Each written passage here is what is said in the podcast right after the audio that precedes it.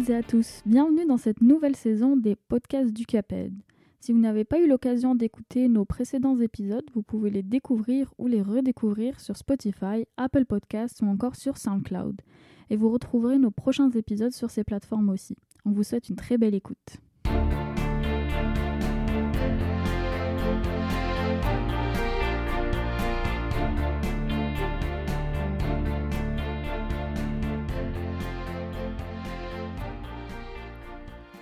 Je suis Fela Hadjkadour, membre du CAPED et doctorante en sciences politiques à l'Université de Montréal et je suis surtout très très heureuse de vous retrouver. Nous sommes de retour après une pause qui n'a pas été de tout repos. Évidemment, la crise sanitaire dans laquelle nous sommes encore aujourd'hui n'a laissé personne euh, indifférent.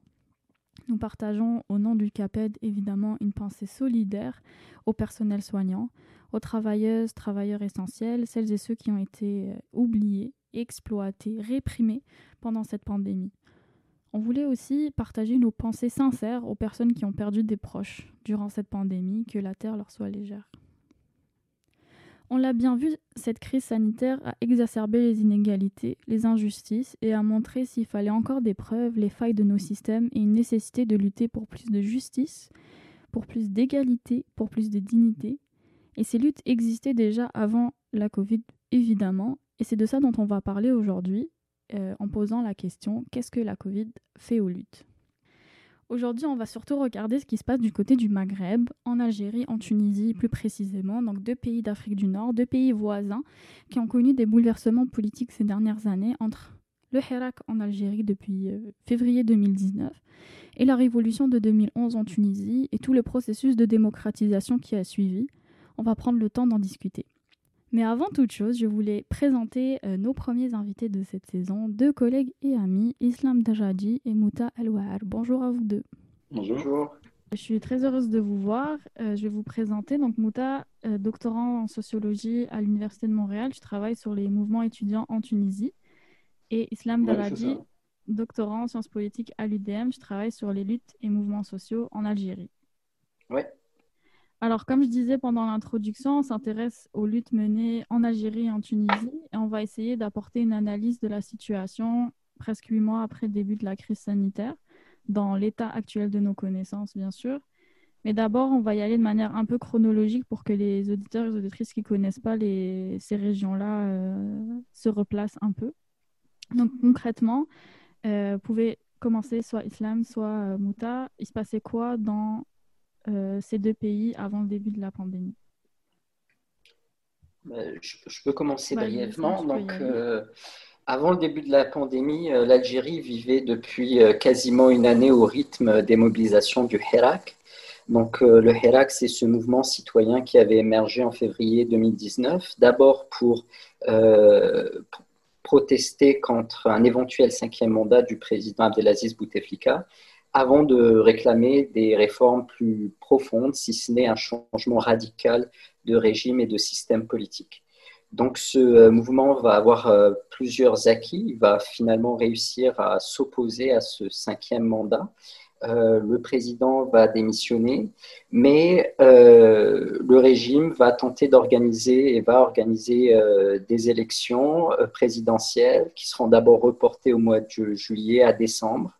Euh, à en décembre, euh, une campagne de boycott euh, va être menée par des militants du Hirak, mais, le scrutin se, tient et le, président est élu en dépit d'un taux de participation très faible. Donc l'année 2020 commence avec un président qui a une légitimité relativement affaiblie, une situation euh, socio-économique euh, difficile liée à des pressions sur les finances publiques. Et c'est dans ce contexte que, bah, vers le mois de mars, des mesures sont prises pour essayer d'endiguer la pandémie en Algérie. donc les mesures comprennent à ce moment-là à la fois la suspension de tout ce qui est vol aérien, euh, maritime, etc., la fermeture des frontières, mais aussi l'arrêt de toute euh, marche, rassemblement euh, public, y compris la fermeture des mosquées. et finalement un confinement partiel dans plusieurs wilayas algériennes et total à Blida, assorti d'un couvre-feu. Et c'est dans ce contexte-là euh, que finalement les euh, participants au Hirak, au mouvement citoyen, qui est absolument inédit dans, l'histoire récente de l'Algérie et qui a, une, qui a réussi à durer, euh, vont se poser la question de poursuivre ou non les marches, étant donné cette, cette nouvelle donne. Donc si je devais résumer très brièvement un petit peu le, contexte avant le début de la pandémie, le contexte des luttes, c'est surtout marqué par la place centrale de, ce mouvement euh, qui, euh, qui euh, devient un acteur politique incontournable. Voilà. Ok. Et pour la Tunisie, ouais. Ouais, pour la Tunisie, la Tunisie n'a pas connu des, des, mobilisations aussi intenses comme en Algérie en 2019. C'était plutôt une continuité des, des, mobilisations qui ont eu lieu depuis 2011-2010. Donc, depuis le soulèvement populaire du 17 décembre 2010. Euh, depuis, euh, ben, je vous épargne beaucoup les, détails de ce qui s'est passé entre-temps, mais disons que euh, en 2019, la situation dans laquelle on s'est trouvé, juste à la veille de la crise sanitaire, c'était une situation où, comme on discutait tout à l'heure, le modèle économique et social en place était en grande partie en faillite. Euh, mais que euh, aucun, aucun, aucune autre alternative sérieuse, aucune transformation sérieuse de cela euh, n'en sort. Et que la crise économique, elle perdure toujours dû à plusieurs situations, notamment le modèle économique existant en Tunisie qui est un modèle basé en grande partie sur la sous-traitance de, de, de, la main-d'œuvre tunisienne à, à, faible prix, notamment aussi avec le, tourisme et des activités qui sont peu productrices de, plus-value. Donc, et avec un taux d'endettement avec des bailleurs de fonds étrangers très élevés, ce qui réduit beaucoup la marge de la marge d'action possible pour le gouvernement tunisien, ce qui fait que avant la crise, avant la, crise sanitaire, il y avait beaucoup de groupes sociaux qui se mobilisaient parce que la situation économique est très difficile, la situation sociale également, euh, euh, mais sans avoir un mouvement central. Euh, ce, qui, existait, c'était des mouvements dans des régions déshéritées de la Tunisie, des régions où il y a des ressources naturelles exploitées par l'État en partie, mais surtout par les entreprises étrangères, pétrole et phosphate principalement. Euh, donc, dans ces régions, il y avait beaucoup de mobilisation euh, liée à, euh, à l'exploitation excessive de ces régions-là sans avoir un retour d'investissement de services sociaux dans ces régions, avec des taux de chômage très élevés, avec des niveaux de pauvreté très, très élevés. donc, un des, comme je dis, il y avait beaucoup de mobilisations qui ont eu lieu dans ces régions, notamment par le blocage de la production et la demande d'une meilleure redistribution de l'argent public. Euh, d'autres types de mobilisation, ce qu'on voit dans plusieurs régions, c'est la mobilisation des chômeurs. Euh, on a beaucoup vu ça, dans, et ça revient cycliquement, sans, relâche depuis 2011.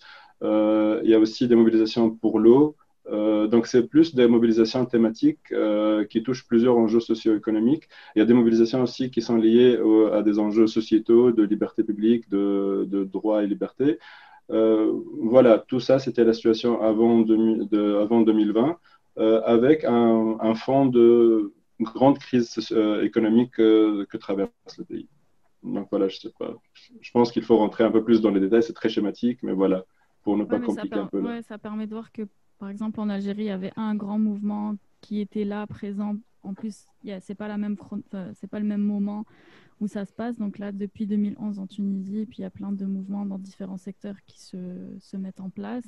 Puis en Algérie, ça, il y a eu plusieurs soulèvements euh, avant 2019, mais celui le plus grand, celui qu'on s'en souvient, c'est le Hirak, euh, et un grand mouvement. Et donc, à partir euh, de, de, mars 2020, on annonce la pandémie, puis on commence à voir que les, le confinement est annoncé, etc. Puis là, il y a des débats sur est-ce qu'on arrête, on n'arrête pas. Le, mhm. gouvernement algérien euh, avait dit qu'il fallait arrêter les, protestations, mais le Hirak avait déjà négocié ça en interne de manière très indépendante. Et de ce fait, ça a été assez clair pour le Hirak parce que c'était très spectaculaire chaque mardi, chaque vendredi dans plusieurs villes du pays. Donc on a vu le passage de manifestations deux fois par semaine à rien du tout. Est-ce qu'en Tunisie, il y a eu cette coupure directement Ça a continué un peu à... Il y a eu une coupure importante. Euh, c'était moins visible parce que les mobilisations, comme je disais, c'était des mobilisations euh, éparpillées euh, géographiquement, mais pour les régions qui vivaient ces mobilisations, c'était intense. Mais au niveau national, quand tu regardes, c'était relativement éparpillé, ce qui faisait que au niveau national, c'était moins observable cet arrêt. C'est pas comme en Algérie où il y a un une grande mobilisation où bah, la majorité, la majeure partie du pays était impliquée.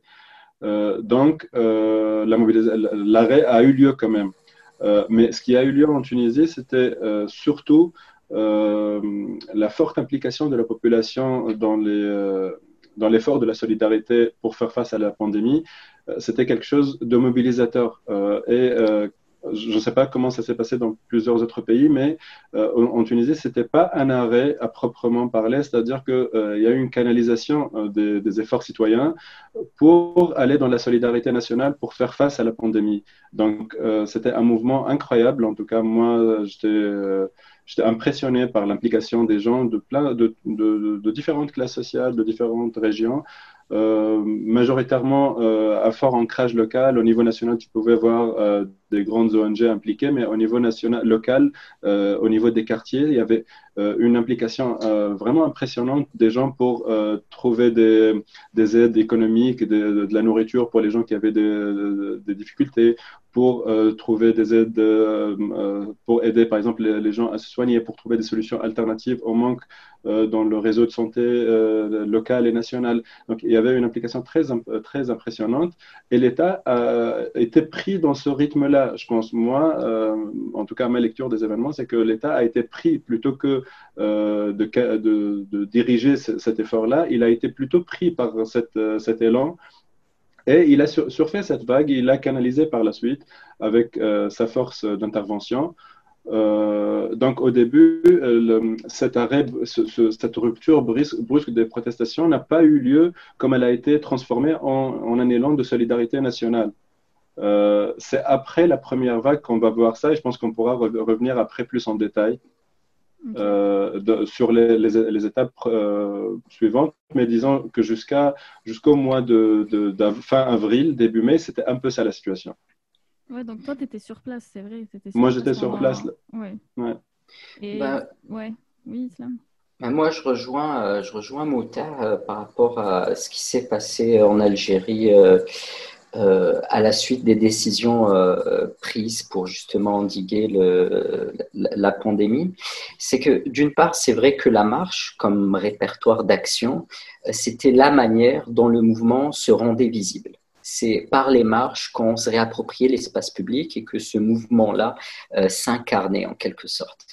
Euh, à partir du moment où, la trêve a été décidée, la trêve sanitaire, et cette trêve a fait l'objet d'un vif débat à l'intérieur même euh, du Hirak entre les, les, personnes qui y participaient, entre des tendances qui considéraient que ça, sera, ça va conduire à l'essoufflement du mouvement et ça va amener les autorités à faire usage davantage de, à durcir en réalité la répression à leur endroit.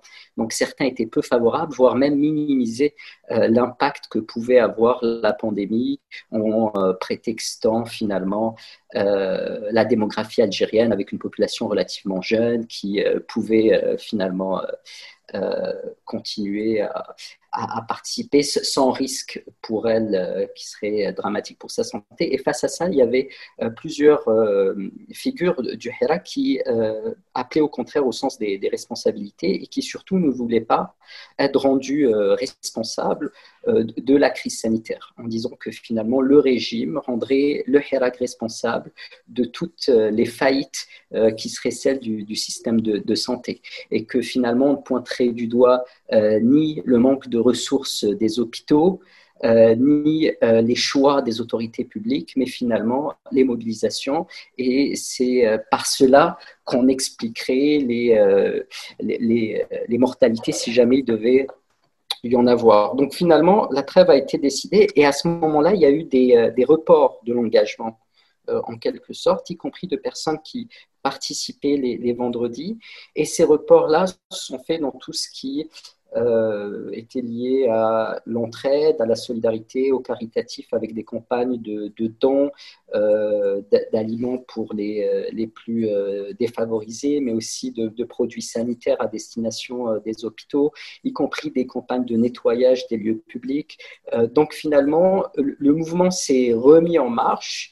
Euh, toujours au service de, l'intérêt public en quelque sorte. Donc l'esprit du mouvement a été préservé, mais en changeant les types d'actions qui étaient entreprises pour euh, faire face à ce défi, à ce défi collectif. Et donc, euh, il y, a eu ça. Donc, je rejoins Mouta sur l'analyse qu'il fait de, de, la situation en Tunisie. Il y a eu un engagement sociale et politique, mais qui a pris cette forme-là. Et puis, euh, il y a eu une poursuite du débat, voire de la critique dans des espaces euh, qui étaient euh, sur le net, avec de nouvelles radios, de, nouveaux, de nouvelles revues, de nouveaux journaux en ligne. qui continuent à porter la critique et qui, par ailleurs, pour certains, ont fait l'objet de, de censure. Donc, disons que la sphère publique euh, qui était sur le net et dans la rue euh, a redoublé d'intensité en quelque sorte dans les réseaux sociaux, mais euh, dans la rue, les formes d'engagement se sont un petit peu déplacées pour porter plus sur la question de l'entraide, de, la solidarité pour, pour répondre aux, défis de, la pandémie. Ouais, ça s'est déplacé aussi parce que en, en pensant que, étant donné qu'il y a une crise euh, de légitimité de, ces États-là, c'est aux citoyens de prendre euh, de manière euh, plus autonome la responsabilité un peu de la solidarité, etc. Et c'est justement mmh. ça tout le problème. Qu'est-ce qui se passe à ce moment-là? Est-ce qu'on a vu dans pratiquement tous les pays du monde, c'est l'État qui prend des mesures, qui finance tel ou tel secteur, etc. Mais dans le cas où on est dans deux, deux, deux espaces où l'État est complètement délégitimé et, perd de crédibilité, c'est quoi la place ou c'est quoi le rôle qu'a entrepris, que ce soit en Tunisie ou en Algérie Quel rôle a pris l'État pour, euh, pour assumer son rôle ou pas, justement, de, régulation ou de protection euh, de, de, et de, de protection de la population d'une pandémie, en fait? Euh, je, peux comprendre, je peux commencer pour la Tunisie. Donc, euh, l'État, comme j'ai dit, euh, il a beaucoup surfé sur cette vague de solidarité nationale. Il a canalisé ça en sorte de unité nationale. Donc, c'est devenu l'État comme représentant de cette volonté populaire. Donc, les gens venaient dans, dans, ces initiatives comme c'était le cas en Algérie, comme soulevé par euh, l'islam, donc pour aider les hôpitaux, pour aider, euh, il y avait même une vague de, donations euh, à l'État et ça a collecté des sommes, des sommes très très importantes. Donc c'est les, gens qui ont donné de l'argent pour l'État, pour financer l'État. et comme j'ai dit, c'était des sommes importantes. Donc après, l'État, comment il a fait? En usant d'une de, la légitimité supplémentaire gagnée par euh, le nouveau président euh, qui est entré euh, en fonction fin 2019. Ça va être un peu compliqué de retourner sur les détails de, cette particularité. Un, président en dehors des partis politiques avec une manière un peu pas très traditionnelle de, de, faire campagne et de, chercher des soutiens. Donc, c'est un, un, président qui se dit hors de, hors des, en dehors des partis politiques, qui veut réformer euh, de fond en comble le système politique tunisien, le système de vote. Mais sans entrer beaucoup dans les détails, mais disons que ce président euh, est, venu avec un grand soutien populaire et que dans cette première phase de, la pandémie, il a utilisé ce soutien populaire malgré le manque de, légitimité du système politique dans son intégralité, mais le président avait à ce moment-là euh, un soutien particulier pour lui, dont il a pu user et qui, commence à s'effriter un peu, mais qui reste encore euh, en place. Par contre, les décisions du gouvernement qui sont venues par la suite pour faire face à la situation, c'est eux qui ont créé euh, les, divergences qui vont venir après à ce discours d'unification nationale, parce que le gouvernement a pris position clairement pour une certaine partie de la société tunisienne, c'est-à-dire les classes favorisées, les entreprises, et a délaissé les, classes défavorisées, donc en, continuant à affaiblir les services de santé. Donc aujourd'hui, les services de santé se trouvent dans un état lamentable en, euh, en, ne soutenant pas les, les, gens qui ont, les travailleurs qui ont perdu leurs emplois et en assurant seulement un soutien aux entreprises euh, en difficulté, euh, en injectant de l'argent aux entreprises en difficulté et aux banques et dans les, dans les, dans les secteurs qui, qui peuvent résister quand même à la, aux conséquences économiques de la, de la crise, euh, euh, aux dépens euh, des, autres classes sociales. Et donc, après cette première vague de, pandémie, à partir de mai, les, protestations sociales reviennent et elles reviennent d'une manière intense. Donc, on la voit un peu partout en Tunisie, de plusieurs manières. Et la réponse du gouvernement prend principalement la forme de répression pour le moment, avec une négociation marginale qui essayent toujours de trouver des, solutions très court-termistes. Donc, euh, typiquement, par exemple, ce qu'on va euh, assister euh, à une mobilisation de, diplômés chômeurs, par exemple, et ça, ça existe un peu partout dans la Tunisie, où le, les autorités vont intervenir après beaucoup, de, beaucoup de journées de, répression et d'arrestation et, de, et de, violences policières. Elle va intervenir pour promettre de recruter euh, quelques-uns et de trouver euh, une solution aux autres dans un avenir moyen et euh, promettre au long terme une redynamisation économique de, la région, mais sans réelle application de ces engagements-là. Donc, petit à petit, tous ces engagements non tenus reviennent et les manifestations prennent des formes un peu plus, euh, plus violentes et plus, euh, plus affirmées.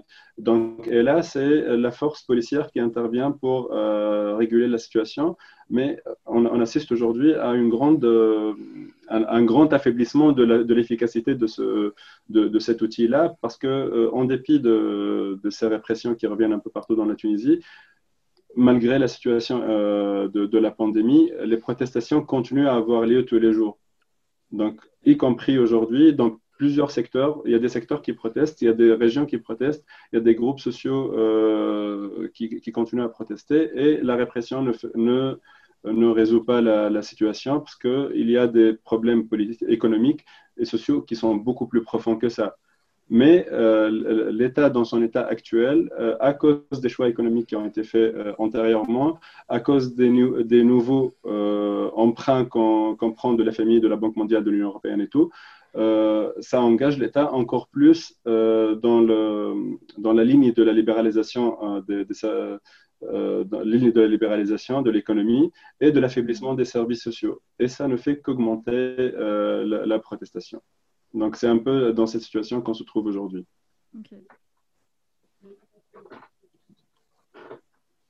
Euh, ben, pour ce qui est de l'Algérie par rapport à l'État, ses capacités et euh, la manière dont euh, il a pu répondre à la crise, on doit, ben, je vais faire juste un petit détour un petit peu par la, la sociologie, puis la sociologie politique on doit à, Pierre Bourdieu, au, sociologue français, l'image des deux mains de l'État.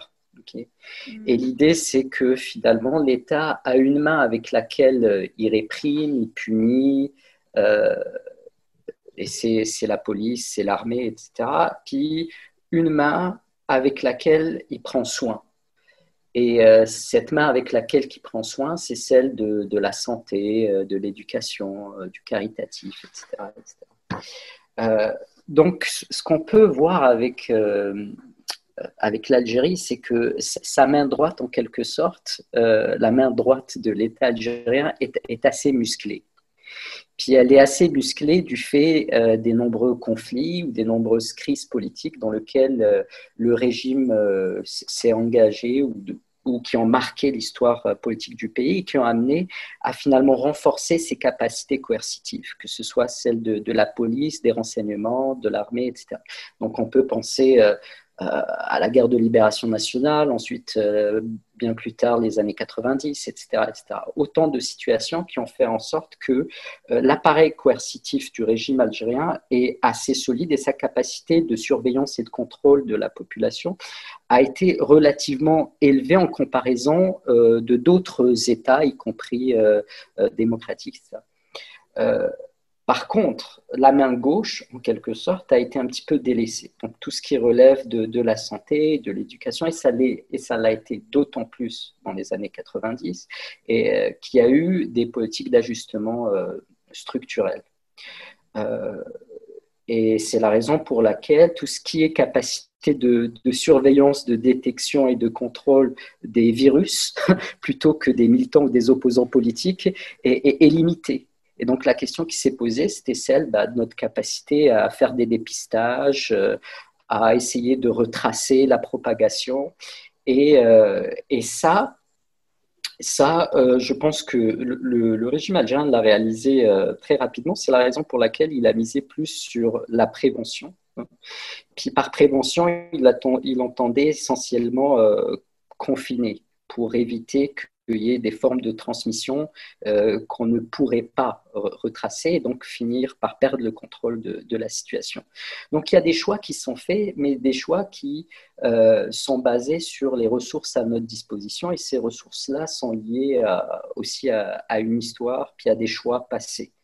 Euh, et, donc, l'une des principales façons dont on a répondu au défi de la pandémie, ça a été euh, finalement le, ce confinement partiel, essayer de réduire toute forme de transmission communautaire, puis essayer de, faire quelques investissements euh, dans la santé, mais, euh, mais disons que il fallait en quelque sorte compenser tout le retard qui a été pris en raison de décennies où le care, ou cette main gauche de l'État, a été un petit peu délaissée.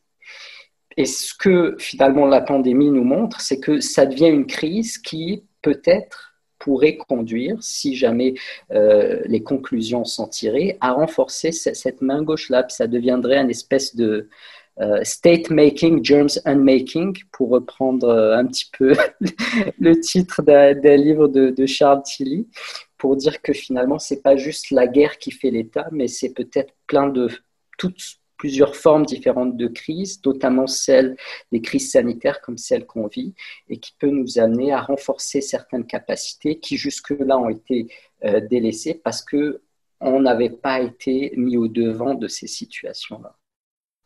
Donc, si je devais définir la principale stratégie, ça, a été d'essayer de prévenir et prévenir notamment en réduisant les, interactions euh, physiques possibles parce que si on devait euh, miser sur euh, euh, l'immunité collective, les, hôpitaux auraient été rapidement débordés et, il aurait été impossible de, répondre à, la vague d'infections et de malades. Voilà. je, voudrais compléter, compléter, quelque chose par rapport à la Tunisie. je ne sais pas si c'est possible, Fella. Oui, oui, il n'y a pas de. ok. ok.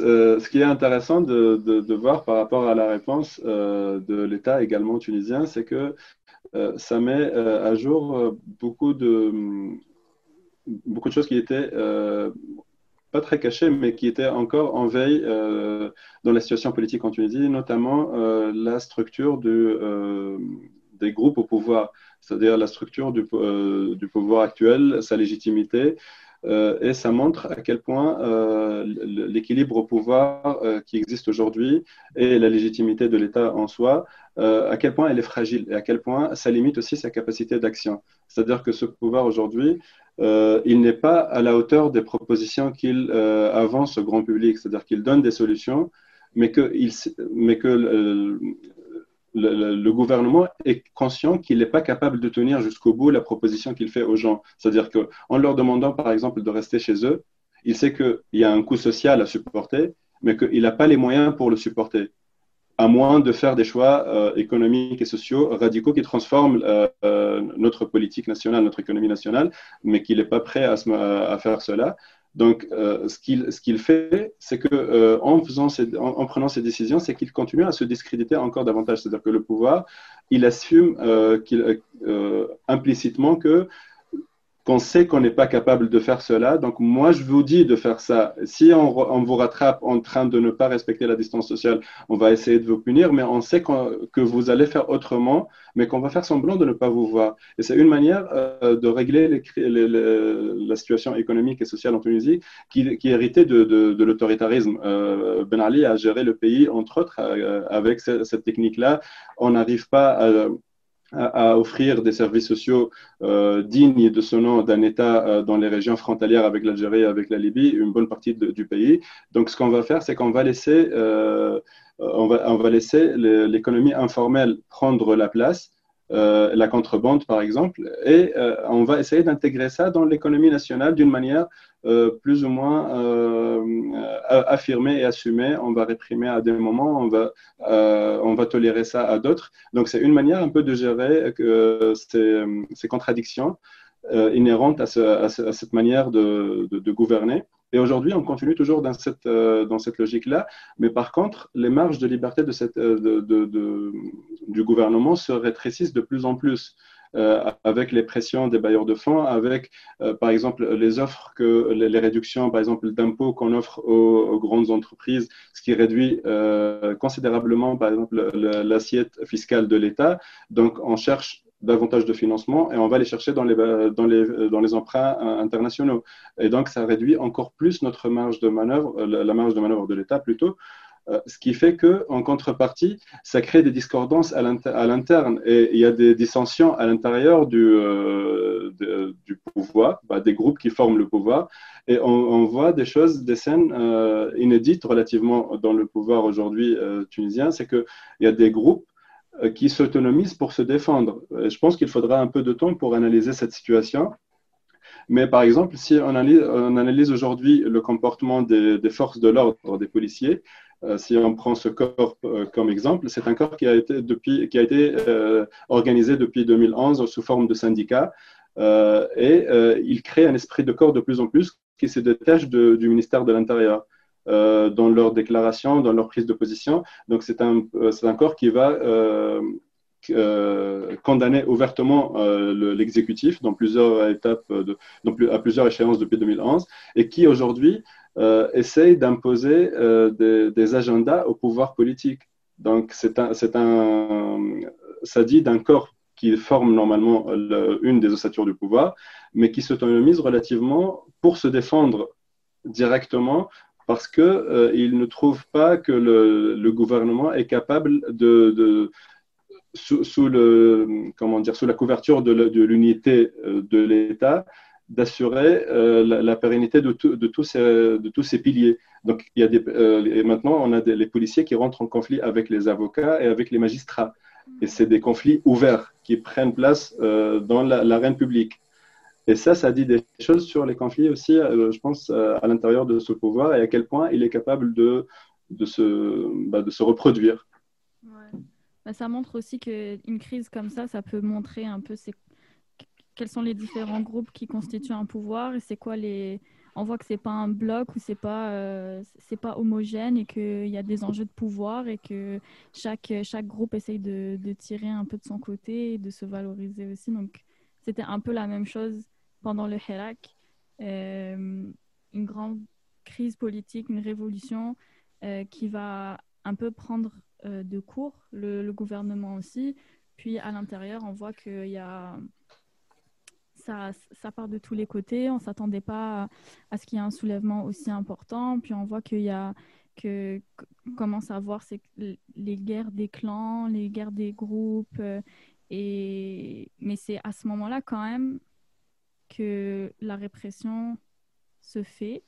Donc, ce que tu disais, islam, oui, la main gauche de l'État, puis euh, par exemple, dans le cas de l'Algérie, euh, on va essayer de rattraper un retard euh, dans, les, dans le care et dans, le, dans les politiques peut-être prises en charge de santé, etc. Mais tu disais aussi tout à l'heure, Mouta, en ce moment, il y a plusieurs mobilisations qui se font réprimer en Algérie aussi. Est-ce que aussi la crise, elle n'a pas été un moment où c'était un peu, par exemple dans le cas de l'Algérie, un moment un peu euh, opportun, on va dire ça comme ça, parce que le Hirak a pris de court le, gouvernement, il y a eu des remaniements, on emprisonne telle personne, telle personne, des personnes qui étaient dans des positions assez importantes. Donc, on, pense, on peut penser aux frères de l'ex du président déchu, Saïd Bouteflika, ou des grandes des, chefs d'entreprise, des chefs de parti qui sont emprisonnés, puis on voit euh, qu'ils se mettent dans une lutte anticorruption. Euh, euh, L'État se met dans une politique de lutte anticorruption et commence à mettre en prison des personnes. On voit qu'ils font comme un espèce de ménage. Donc, ils, sont pris de court, c'est la panique, c'est la pagaille, mais on voit au final qu'il y, y, a des groupes qui, se, qui, qui essayent de se partager le pouvoir. Puis du coup, à ce moment-là, ça, on réprime beaucoup aussi. Par rapport euh, à la manière dont finalement les, mobilisations, puis la manière dont euh, les, militants qui ont participé à ces mobilisations ont, été euh, réprimés dans le contexte de la pandémie. Bah, deux choses. Par rapport à, la réponse qui a été apportée à la crise sanitaire, c'est vrai que et la main gauche étant ce qu'elle est, ben, on utilise la, main droite pour contrôler, encadrer les populations et faire en sorte qu'il euh, y ait le moins de, transmission possible, ce qui implique euh, l'interdiction de marche, de rassemblement dans les mosquées, etc. Et ça, ça a été assorti de, couvre-feu et euh, ça, a été, ça, a été assorti d'un couvre-feu. Mais cette situation a été aussi l'occasion d'un durcissement de, de, la répression à l'endroit euh, des militants euh, du Hirak, de journalistes, euh, y compris par une modification du, code pénal qui est intervenue au mois d'avril. Cette modification du, code pénal va aggraver certaines peines, y compris pour tout ce qui est atteinte à, la sûreté de l'État, à la sécurité nationale, ou atteinte à l'ordre public, ou et puis ça, ça, fait partie des, motifs qui ont été invoqués contre certains, certains militants qui ont été arrêtés. On a vu aussi euh, pour motif atteinte à corps constitué, y compris à la personne du président de la République, du, de la République du fait euh, de critiques qui étaient faites sur les réseaux sociaux et qui étaient considérées comme euh, diffamatoires ou infamantes pour la dignité du, de, de, la personne du président. Et on a aussi euh, utilisé comme motif euh, appel à un attroupement non armé. Donc, c'est des dispositions euh, du, du, code pénal qui sont utilisées pour réduire l'espace des, libertés et l'espace de, des mobilisations et de, et de l'action. Donc, la modification du code pénal, c'est quand même assez que, ce que j'essaie de, dire justement, c'est qu'il a tellement été pris de court pendant le Hera que la pandémie, ça a été comme une espèce d'aubaine où ils avaient le temps de, de, se remettre sur leurs pattes et de, réfléchir à une stratégie, euh, une stratégie après. Ouais, bah, oui, oui, et puis c'est ce que craignaient euh, les militants justement, c'est que la trêve fasse en sorte que le mouvement s'essouffle d'une part, avec énormément de démobilisation et de désengagement de personnes qui ne, ne verraient peut-être plus l'intérêt ou ne verraient plus la finalité de, de ce combat-là, ou auraient le sentiment que euh, finalement c'est déjà perdu. Donc il y avait cette crainte qu'une partie décroche. Et, et l'autre crainte, c'était le, le, durcissement de, de la répression et que euh, la pandémie soit prétexte à un rétrécissement plus grand des libertés individuelles et collectives, y compris par la modification du code pénal. Euh, par exemple, dans cette modification du code pénal, il y a la question des, des fausses nouvelles ou des fake news. Fausse information. Euh, euh, ouais, c'est ça, fausse information. Et, l'idée, c'était, euh, l'idée telle qu'elle a été présentée, c'était de dire il y a plusieurs fausses informations qui sont véhiculées sur la pandémie et qui peuvent constituer un risque pour la santé publique. Donc, il faut essayer de encadrer les réseaux sociaux pour faire en sorte de limiter ces fausses nouvelles, etc. Donc, ça, c'est la manière dont c'est présenté. Mais après, ce qu'il y a, c'est que euh, les juges ont un pouvoir discrétionnaire qui fait en sorte que dans leur interprétation euh, des différents articles de, code pénal, euh, peuvent en détourner l'esprit ou les utiliser contre les militants ou hmm. les utiliser pour, comme instrument juridique pour réduire certains droits et libertés qui sont par ailleurs consacrés par la Constitution. Donc il y a tout le temps une, des renvois à la loi, c'est-à-dire des articles de la Constitution qui consacrent les libertés d'association et d'expression, mais des renvois à la loi, puis à des dispositions du, Code pénal qui sont plus, euh, plus restrictives et qui sont d'autant plus restrictives qu'il y a une marge de manœuvre du juge en situation pour les interpréter de sorte à euh, réduire les capacités d'action de, certains militants. Donc, ce qu'on a vu en particulier, c'était oui, des, euh, des peines euh, assez lourdes contre des euh, journalistes, des militants, mais aussi des radios et des revues qui ont été censurées, disant qu'elles ont été rendues inaccessibles en Algérie. Donc, à moins de, de, VPN ou quoi, c'est difficile d'y avoir accès.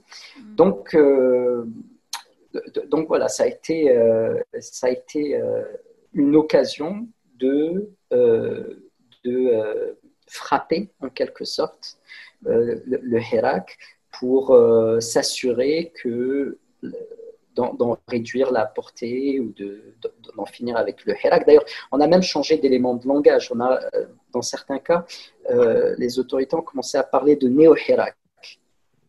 Parce que le, le Hirak a été repris pour reconstituer la mythologie en disant finalement euh, le Hirak est venu assainir le système politique, moraliser la vie politique et il, serait donc salutaire. Donc ça, il y a eu une récupération euh, symbolique euh, du Hirak à des fins de, légitimation aussi, qui amène à créer une division entre ce Hirak béni qui a mis fin au régime Bouteflika et un néo-Hirak qui continuerait en dépit des changements qui auraient été apportés. Et ce néo-Hérac-là serait animé par des parties malveillantes, des ennemis intérieurs ou extérieurs de l'Algérie qui voudraient. Euh, euh, c'est ça, qui voudraient finalement en entraver euh, la marche. vers la démocratie, vers la stabilité, etc. Donc bon, il y, a, eu des formes de, récupération du Hirak, y compris de son discours, y compris de sa critique, mais pour la vider de, sa substance qui était celle d'un changement radical de régime, et une distinction qui a été créée avec un néo-Hirak qui serait celui qui aurait perduré après les élections, euh, après l'élection du président euh, euh, bon, qui continuerait et qui serait euh, plus malveillant et contre lequel il faudrait lutter. Et il faudrait lutter, y compris par tous euh, les instruments répressifs ou coercitifs à, la disposition de l'État. Mm. Et là-dedans, la figure du journaliste, parce que justement, surtout quand c'est un journaliste qui a une voix qui porte à l'extérieur de l'Algérie ou qui, ou qui est un, qui intervient pour des médias étrangers, euh, mm. devient une figure euh, presque d'ennemi public ou, d'ennemi du point de vue du, régime. Euh, donc voilà. Donc une telle récupération aussi pour l'anecdote, le 22 février est, désormais fêté tous les ans, début de, du Hirak fêté tous les ans comme journée nationale de la fraternité, de la cohésion entre le peuple et son armée pour la démocratie et, euh, c'est dans, ça a été repris dans le préambule de, de, la Constitution qui doit être soumise au référendum le 1er novembre. Donc 1er novembre, date symbolique, mhm. qui est celle de, la guerre de libération. C'est ça. Puis 1er euh, novembre qui était déjà dans le, préambule, le préambule des constitutions euh, précédentes. Donc il y a un travail de reconstruction d'une mythologie nationale à des fins de légitimation et de reproduction du régime. C'est quelque chose qui est assez assez, assez évident. C'est très évident. et surtout, cette récupération de légitimité a déjà été faite après 62 et l'indépendance euh, par le FLN. Et donc, ils ont essayé de récupérer, après le coup d'État, etc., de récupérer euh, le récit de la guerre nationale pour mhm. légitimer. Mhm. Donc, il y a le fait que pendant le Hirak, les, la population criait euh, à l'indépendance. Euh, il y a complètement une perte de légitimité du pouvoir en place. Et là, on le voit avec le Hera qui récupère tout et font le 22 février une journée célèbre à célébrer chaque année. Et, notamment maintenant avec euh, euh, toute la question de le, vote de la nouvelle constitution le 1er novembre. Et comme tu l'as dit, ils choisissent une date, symbolique pour le faire. les rassemblements sont un sont interdits au nom de la santé publique, euh, souvent pour les partis qui euh, s'affichent, euh, s'affichent publiquement qu'ils vont voter non contre la réforme de, de, la Constitution, puis autoriser pour ceux qui s'affichent publiquement comme étant pour la nouvelle. Donc, est-ce que c'est difficile de faire l'aller-retour comme ça parce que les comparaisons ne sont pas toujours égales par ailleurs Tunisie, Algérie, ce n'est pas les mêmes contextes, mais justement, est-ce que la pandémie, comme Islam l'expliquait très bien, ça a été un moment où il y a eu d'autres stratégies de répression qu'on ne voyait pas avant, comme des nouveaux codes, euh, une modification du code pénal ou euh, une récupération symbolique. Enfin, Est-ce que ça s'observe aussi en Tunisie, des nouvelles formes de répression? Euh, euh, il y a eu des tentations en fait diverses de, dans plusieurs directions. Par exemple, euh, dernièrement, ce qu'ils ont tenté, c'est une nouvelle loi qu'ils ont essayé de promulguer. Ça fait déjà plusieurs années et ça a été toujours repoussé. Une loi qui s'appelle protection des comment dire donc genre une loi pour réprimer les, les, atteintes contre les forces de l'ordre. Hmm. C'est ça la dénomination. Donc, c'est une loi qui, qui est euh, très, euh, euh, comment dire, très poussée fortement par les, syndicats de police et par l'exécutif dans son intégralité. mais la loi n'a pas passé à cause d'une résistance sociale très importante. Il y avait une, protestation forte. Il y a un, mouvement qui a été créé pour contrer cette loi. il y a une grande mobilisation quand même. Donc, en contrepartie, euh, donc, ils ont décidé de, de, ne pas faire voter cette loi, donc de la retarder mm, indéfiniment, comme ils ont fait ça déjà avant. Euh, on ne sait pas quand est-ce que ça va être présenté de nouveau devant l'Assemblée, euh, mais en contrepartie, on offre d'autres garanties aux forces de l'ordre pour réprimer sans, dans, l'impunité. Donc, l'idée, c'est de vraiment de, balancer, de faire la balance un peu entre des forces de l'ordre qui veulent plus de garanties dans leur travail, dans, dans, la répression, pour assurer le travail de répression, parce qu'on leur demande un travail supplémentaire de, de répression aujourd'hui, comme l'État est dans l'incapacité, euh, pas dans l'incapacité totale, mais euh, dans, disons dans une incapacité relative euh, à offrir cette, ces services sociaux, ces, ces recrutements dans le, dans, le, dans le public, ces investissements publics.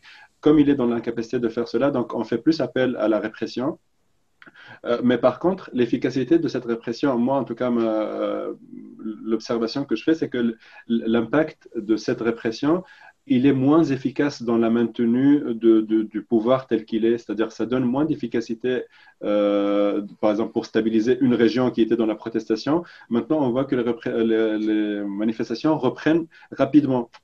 Le cycle de reproduction des manifestations avant était plus lent. Mais maintenant, il y, a, beaucoup moins d'efficacité de cette répression. La répression, elle continue toujours. Par exemple, avant-hier, euh, ils ont réprimé plusieurs sit-ins euh, dans plusieurs régions de la Tunisie, des sit-ins de, de, chômeurs, diplômés chômeurs, euh, ou des chômeurs non diplômés dans, d'autres, dans, certaines régions. ils ont été réprimés dans avec une grande, très grande brutalité policière, mais ça reprend deux jours après. Donc, mm. ça ne, ça ne, règle plus la situation pour un moment. Avant, pour reproduire le mouvement de protestation, il fallait attendre un an, deux ans. Mais maintenant, ça prend beaucoup moins de temps et des fois, ça reprend dans la, dans la semaine. Donc, euh, il y a beaucoup moins d'efficacité de, cette, euh, de, comment dire, de, de cet outil de la répression directe c'est pratiqué toujours à grande échelle, mais c'est beaucoup moins efficace pour retenir la protestation. Donc, il y a d'autres euh, voies euh, qui, sortent pour donner euh, une nouvelle légitimité. Il y a clairement un, problème de légitimité dans le pouvoir politique et des gens dans le pouvoir et à l'extérieur le disent depuis un moment maintenant. Donc, il y a beaucoup de pistes proposées ça dépend de qui les propose. Donc, il y a certains, bien sûr, des forces plus, de gauche qui proposent un nouveau modèle économique et social euh, euh, qui, pose la question de la redistribution des richesses. Euh, il y a d'autres, par exemple, comme le président de la République, qui donne une solution technicienne, juriste comme il est, donc il donne une solution de voter par le bas, reconstituer l'État euh, par le vote euh, local. Donc c'est à travers euh, un vote de, de, la délégation locale et après on monte petit à petit dans les échelles jusqu'à l'Assemblée nationale qui va être des représentants des localités élus par les gens et qui sont révocables si les gens de la localité décident de révoquer leurs représentants. C'est une solution technique hmm. où il y a derrière une vision politique des choses, mais qui, qui est très euh, impacté par la technicité euh, juriste du, du, président, mais comme une, comme une façon de donner de la légitimité, nouvelle légitimité. Il y a d'autres, par exemple, qui présentent l'idée de euh, réformer le, mode de scrutin qu'on a actuellement pour donner un mode de scrutin moins représentatif qui, donne, qui, qui exclut les représentations des petites listes. Donc, par exemple, pour ne passer à l'Assemblée qu'avec un taux de 5% en réduisant l'existence des, petits groupes, euh, comme c'est le cas actuellement. Euh, il y a d'autres, par exemple, euh, la tentation autoritaire des héritiers de l'RCD, de l'ancien parti au pouvoir avant la, avant la Révolution, qui essayent de, de redynamiser leur, comment dire, leur camp pour imposer de nouveau le respect de, de, de l'État, du régime, de la loi selon eux. Donc, mais la loi qui vise qu'à réprimer ceux qui mm. critiquent. Donc, euh, un certain, euh, une certaine visée euh, autoritaire, mais qui, qui n'a pas, comme je, comme je l'ai dit plusieurs fois, je pense, depuis le début, qui n'a pas les moyens de, de, de, sa, de, sa, volonté pour le moment. Ces tentations autoritaires, il y, a, il y, a, beaucoup de personnes qui parlent de cela et prennent les exemples, par exemple, de l'Égypte ou bien dans d'autres pays où il y a eu cette restauration autoritaire.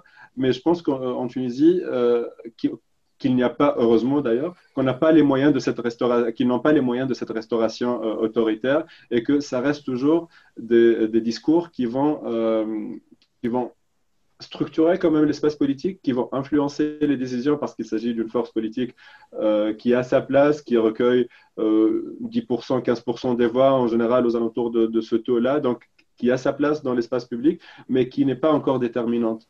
Donc ça influence, mais il n'y a aucune euh, comment dire, alternative pour le moment qui ressort hmm. pour, euh, pour changer cette situation d'illégitimité relative du pouvoir politique en place.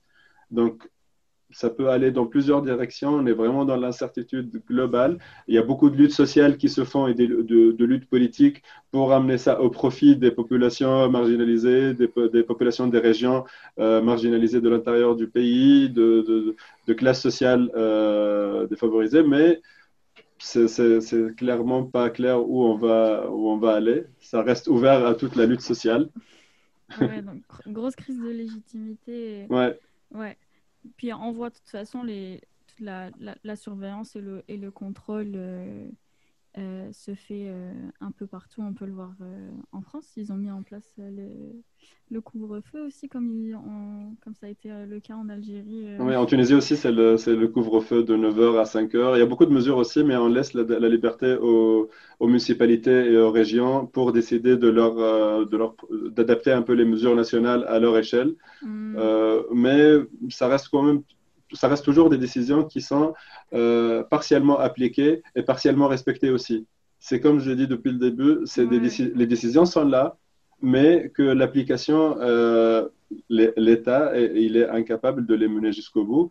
Et euh, en contrepartie, on comprend pourquoi, parce qu'il n'offre rien en contrepartie aux gens. Donc les gens sont mm. obligés, pour vivre, ils sont obligés de d'outrepasser cela. Il y a des gens qui sont dans le chômage depuis très longtemps, qui n'arrivent plus à, se, subvenir à leurs besoins. Donc ils protestent et l'État, quand il leur dit de ne rien faire et de rester chez eux, bah, ça n'a aucun sens les gens disent bah, le risque de mourir avec la pandémie, c'est, si, c'est un risque de 10%, bah, avec la fin, c'est un risque de 100%. Mm-hmm. Donc, euh, il n'y a pas photo. Donc, ce n'est pas quelque chose qui va bloquer les, protestations, malgré euh, l'augmentation euh, folle du nombre de cas et de nombre de décès. C'est beaucoup plus important actuellement en Tunisie que la première vague. Mais euh, malgré cela, alors que dans la première vague, il n'y avait pas de, euh, de, protestation claire euh, dans la rue, les gens étaient dans un mouvement de solidarité, comme j'ai dit.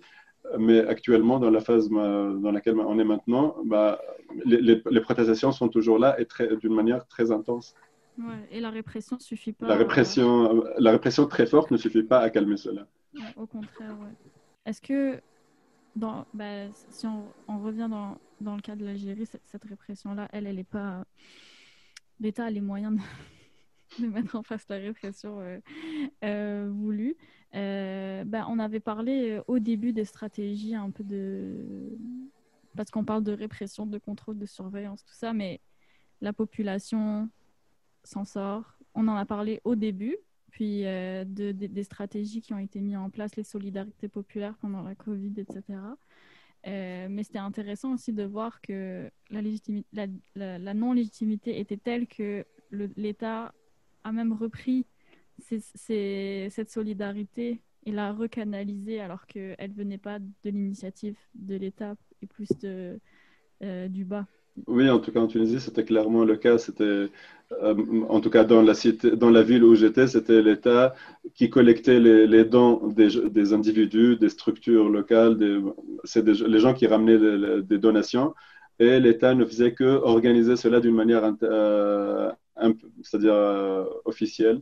Mm-hmm. Donc, il y avait toutes les associations, tous les, les, les volontaires qui venaient et on collectait les, les dons. Et c'est avec l'État qu'on essayait, les listes de, des gens nécessiteux et tout ça, qu'on mhm. essayait de redistribuer. Il y avait beaucoup de problèmes de, de, fraude et de réseaux clientélistes aussi liés à tout cela. Mais l'idée, c'est que c'est vraiment l'État qui suivait cette, euh, cet effort de la population de faire des dons. Mhm. Euh, et tu avais écrit un article. Euh, bah, un article en arabe où tu parlais justement aussi de, des rôles de, de la gauche euh, en Tunisie pendant la Covid et tu disais que ça re... Eh, c'est quoi le terme en français? Ouais, ouais re... tartine, euh, je sais pas, le... euh, re... reterritorialiser, quelque chose comme ça de, dans ce sens, l'idée. Ouais. ouais. En fait, il y a aussi une récupération de cette, la solidarité ou c'est juste qu'ils se sont euh, c'est pas vraiment une récupération. Moi, je dirais que c'était plus, euh, c'était une implication euh, bah, citoyenne, comme tout le monde. Au début, en tout cas, c'était des individus. Moi, ce que j'ai observé, que qu'il s'agissait de réseaux qui existaient, qui existaient, mais qu'au début, la, la, la, solidarité se basait sur les initiatives locales prises dans leur ancrage local plutôt que des, des, des, solidarités au niveau, par exemple, organisées par des réseaux de gauche. Mhm. Par la suite, il y avait des militants de gauche qui ont voulu se reconstituer, donc euh, en se basant sur leur ancrage local et sur l'engagement avec les réseaux locaux de solidarité. Mhm. Euh, mais ça restait très tributaire de, cette, de, de, de, de cet ancrage local. Et c'est, je pense, en tout cas pour moi, pour la première fois depuis la Révolution du mois, où cette, gauche euh, revient pour découvrir un peu sa proximité. Parce que depuis dix ans, euh, elle vivait euh, très enfermée dans des espaces, confinés dans des petits, petits espaces de socialisation et où leur impact social et où leur connaissance de la société reste très très limitée.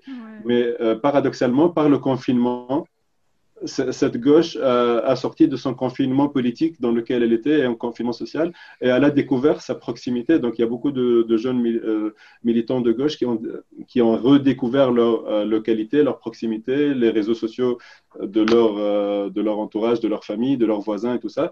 Et ça les a impliqués de nouveau dans, dans, des, dans des dynamiques locales. Et je vois qu'il y a certaines, par exemple aujourd'hui, avec six mois de décalage ou sept mois de décalage, je vois qu'il y a certains réseaux qui prennent du poids aujourd'hui. Ça ne veut pas dire que ça devient des forces politiques euh, déterminantes, mais je vois des dynamiques locales qui sont intéressantes, qui prennent place. En tout cas, c'était grâce à, ces, à ce travail euh, qui, était intuitif au départ. Les, militants de gauche ne faisaient que euh, faire comme tous les autres et suivre un peu cette vague de solidarité nationale. Ils n'étaient pas à, l'initiative. D'ailleurs, ils l'ont simplement suivi, ils se sont impliqués comme moi d'ailleurs, comme tout, le monde, on s'est tous impliqués dans cette euh, vague. Et après, il y a certains qui ont fait l'effort pour l'organiser relativement. Ok. C'est intéressant. Est-ce qu'on peut dire la même chose de la gauche algérienne, Islam? Bah, Par rapport à ces formes euh, d'engagement plus de, euh, d'entraide ou caritatif et, social, bah, je pense qu'il y a eu plusieurs dynamiques. Il y a eu à la fois des collectifs citoyens qui se sont constitués euh, ad hoc en quelque sorte, spontanément pour répondre aux besoins.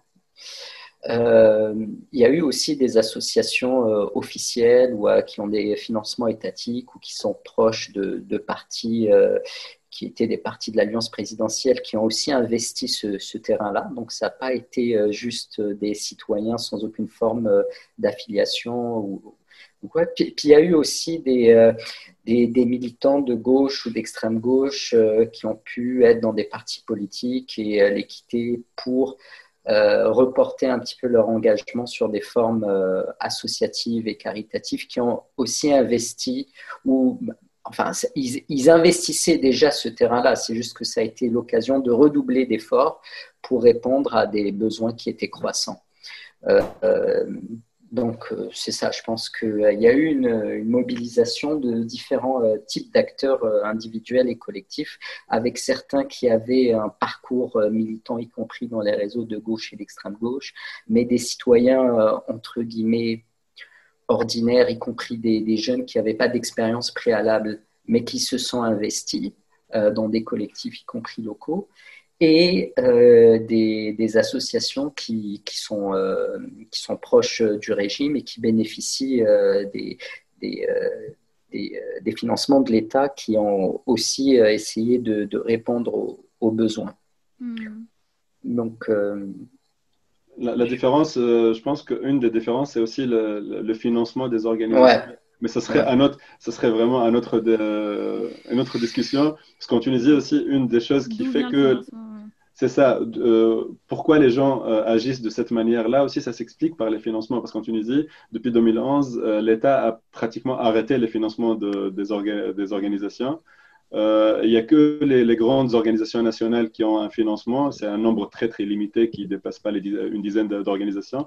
Mais la majorité écrasante des associations n'ont aucun financement, à part pour certains euh, le financement euh, étranger, de bailleurs de fonds étrangers. mais c'est une petite partie qui ne, qui ne cadre pas tout le territoire. Donc tout le reste, en fait, s'il n'y a pas d'initiative euh, locale et citoyenne, bah, il, ça ne se déclenchera pas. Après, ça pose la question de la longévité et ça, ça, pose la question de l'organisation aussi. Parce que quand tu as des financements, ça va transformer ta manière de faire. Toute ton organisation va être impactée par cela. Comme maintenant, il n'y a pas de financement public, du coup, ça, transforme la, capacité d'intervenir de l'État, parce qu'il ne il finance pas ces organisations-là, du coup, elles sont moins dépendantes de lui. Mhm. Et euh, par de l'autre côté, ces, ces organisations-là euh, ne dépendent du financement de personne, mais ils sont dans la précarité totale. Du coup, elles doivent combiner également avec cela. Et euh, c'est souvent aussi le cas d'organisations qui ne sont, qui sont pas structurées, parce qu'elles mhm. viennent d'initiatives très circonscrites dans le temps et qui vont s'évaporer par la suite mais qui va reprendre euh, une autre forme euh, dans, dans quelques temps avec des nouveaux enjeux qui se posent. Ceci dit, il y a aussi des organisations qui sont liées à des partis politiques, pas avec l'État directement, mais avec des mhm, partis politiques qui sont organisés. Par exemple, le Nahda, le, parti islamiste euh, qui est au pouvoir, relativement, il partage le pouvoir avec d'autres. Par exemple, il a son réseau d'associations, mais qui ne cadre qu'une partie limitée de l'action de, de, et qui, qui laisse beaucoup d'espace à d'autres pour, le faire parce qu'ils sont dans l'incapacité de le contrôler. À des moments, ils voulaient le faire. Ils, avaient cette tentation hégémonique de contrôler tout cet espace-là. Il y avait beaucoup de luttes, beaucoup de confrontations avec mhm. cela. Toutes les forces politiques, en fait, il n'y a aucune force politique qui est capable de, euh, de dominer cet espace-là, qui reste un espace relativement ouvert. Ce qui fait que le coût d'accès pour les citoyens non organisés politiquement euh, ça ne veut pas dire qu'ils n'ont pas d'affinité avec des forces politiques, mais qu'ils ne sont pas organisés politiquement. Ça fait que c'est un coût euh, moins, euh, moindre pour eux, donc ça laisse la possibilité aussi d'intégrer cet espace-là. et pour les, et les organisations financées par les bailleurs de fonds aussi, ça apporte d'autres problèmes. Oui, ça apporte beaucoup, beaucoup de problèmes. ça apporte énormément de problèmes. On fera ça pour une autre, euh, une autre discussion. Ça fait déjà une heure. bon, bah, je pense qu'on a bah, déjà. Euh, merci beaucoup d'être, euh, d'avoir accepté l'invitation, d'avoir accepté de discuter. S'il y a des choses que vous voulez ajouter, vous êtes libre aussi. je vais pas donner le coup de la fin comme ça. bah, merci à toi pour l'invitation et j'espère que, par exemple, parlant de la Tunisie, j'espère que euh, qu'on dépassera cette étape où euh, la légitimité du, euh, où l'État il tient parce qu'il dit aux gens en fait vous n'avez pas mieux que moi pour le moment. C'est comme le capitalisme à l'échelle nationale, c'est vraiment l'État tunisien. Il est vraiment à l'image du capitalisme à l'échelle internationale où ils disent bah on fait que des problèmes mais vous n'avez pas mieux que nous pour le moment. Donc l'État tunisien il n'arrête pas. D'ailleurs ça devient carrément une, une, un discours officiel où les, des responsables le disent presque donc, euh, c'est un peu euh, espérant que ce serait l'annoncement de quelque chose de, mieux dans avec les luttes populaires qui, qui sont en, œuvre. Donc, ce sera l'annonce de quelque chose de mieux dans un futur proche, je l'espère. Mais bon. Ouais. bah, euh, dans le cas de l'Algérie, je pense que euh, ce qui euh, devra être surveillé attentivement, c'est la question du, du, du Dans quelle mesure est-ce qu'il va, est-ce que les, les, ressorts seront trouvés pour poursuivre la lutte, y compris sous différentes formes, pas juste celles des marches qui sont organisées toutes les semaines. Bon, il y a plusieurs hypothèses qui se sont, qui se confrontent. Il y a de ceux qui considèrent que on a atteint la fin du cycle de mobilisation. Ça, c'est un mhm. autre concept qu'on doit à la sociologie politique, notamment à Tarot, de considérer que euh, toute campagne de mobilisation suit un cycle avec une phase ascendante, un zénith, une phase descendante. Et euh, bon, certains reprennent euh, un petit peu cette idée pour dire que le mouvement est en train de, s'essouffler. D'autres, au contraire, considèrent que les mêmes causes produisant les mêmes effets et que la nature euh, du système politique ne s'étant pas radicalement modifiée, les luttes vont, vont, se poursuivre, y compris avec des trêves, y compris parfois peut-être avec des reculs, et, mais, mais, vont, se, poursuivre, euh, se poursuivre à l'avenir. La, question aussi qui se pose, c'est que finalement, au-delà de la compréhension du succès ou de l'échec par les changements de régime et les changements institutionnels qui peuvent être euh, arrachés, euh, la question, c'est celle de la production et de la socialisation politique des militants puis, puis, des acteurs. Et ce qu'on a vu depuis 2019, c'est aussi la, fabrique d'une génération politique, entre guillemets, c'est-à-dire une cohorte d'âge, notamment de jeunes, pour qui ça a été un baptême de feu, ces, ces, mobilisations, et pour qui ça a révélé un intérêt pour la chose publique, mais ça a donné lieu à des apprentissages euh, pratiques. Et la question, c'est dans quelle mesure est-ce que finalement cette socialisation politique rendue permise par la lutte, et dont la lutte du, Hirak, va poser euh, les bases de, euh, de lutte future et euh, planter les germes de, de, processus de, de, changement politique, mais qui vont s'étaler sur le temps long et, qui peuvent, et dont on ne peut pas apprécier maintenant la finalité. voilà. D'autant plus avec la, nouvelle, la nouvelle constitution qui arrive. ouais. ouais. ben, merci beaucoup. Euh, merci d'avoir participé et euh, à bientôt, j'espère. merci à toi. À bientôt. Ah, merci, Mouta.